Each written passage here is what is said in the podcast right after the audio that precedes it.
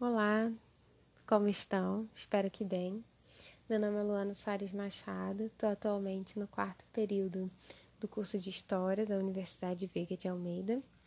Hoje eu vou falar um pouco sobre o tema referente à aula 5 da disciplina Teoria da História, que fala sobre o tempo como construção social. Vamos lá. Para a gente começar, vamos entender o que é uma construção social. Para isso, é só responder uma pergunta muito simples: O mundo sempre foi assim? E a resposta é não. No nosso dia a dia, a gente vê é, o que é certo, o que é errado, para conviver bem em sociedade, o que é bonito, feio, justo, injusto. E a junção de todos esses costumes, as leis, tudo que nos cerca, não são coisas naturais, são construções sociais, é inventado. E não é diferente quando a gente fala do tempo. Para ele foram criadas maneiras de medir, contar, é, temos os relógios, calendários, foram construídas também várias ideias sobre o tempo. É falado que ele passa muito rápido, quem nunca ouviu dizer também que tempo é dinheiro, ou que, por exemplo, gostaria de ter mais tempo para fazer algo. Ai, meu dia tinha que ter 30 horas para eu conseguir fazer tudo, né? Todas as demandas. Essa sensação de que nos falta tempo vem de todo o controle que ele tem na nossa vida. É, a partir da marcação né, das horas. A gente tem é, hora para dormir, hora para acordar, hora para trabalhar, se divertir, estudar.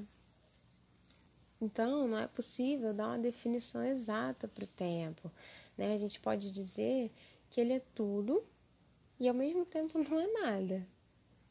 Ele serve como base né, das nossas vidas, para a gente construir nossa vida, a gente trabalhar, como eu já falei, né, estudar, se divertir, enfim. E ao mesmo tempo ele não é nada porque ele é invisível, ele é impalpável.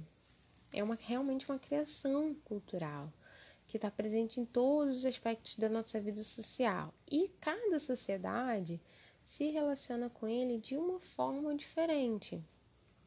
Um exemplo bom é que a gente é, que existem três diferentes calendários: o hebraico, o cristão e o muçulmano. Em cada um deles, a gente estaria num ano diferente. Cada um deles está marcando, né, um ano diferente. Mesmo o início deles sendo marcado por um mesmo acontecimento.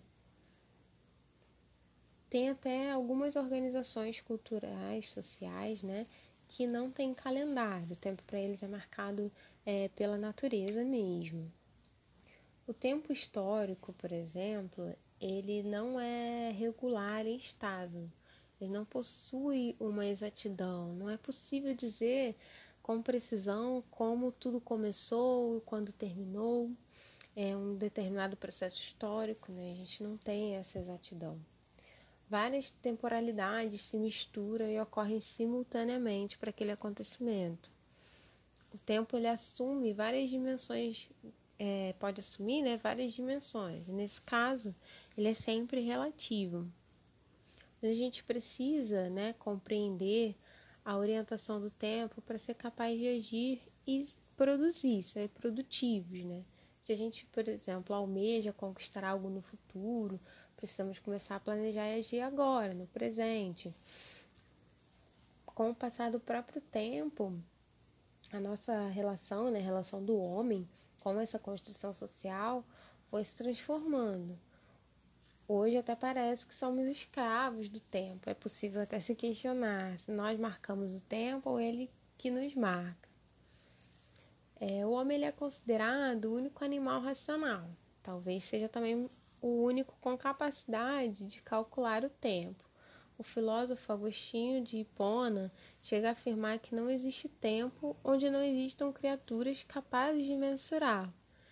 Diz também sobre a concepção do tempo, que não existem três tempos, passado, presente e futuro, mas somente três presentes: o presente do passado, o presente do presente e o presente do futuro ele faz, é, o Agostinho faz uma pergunta e ele mesmo é, responde, né, dessa explicação, que é o que é o tempo?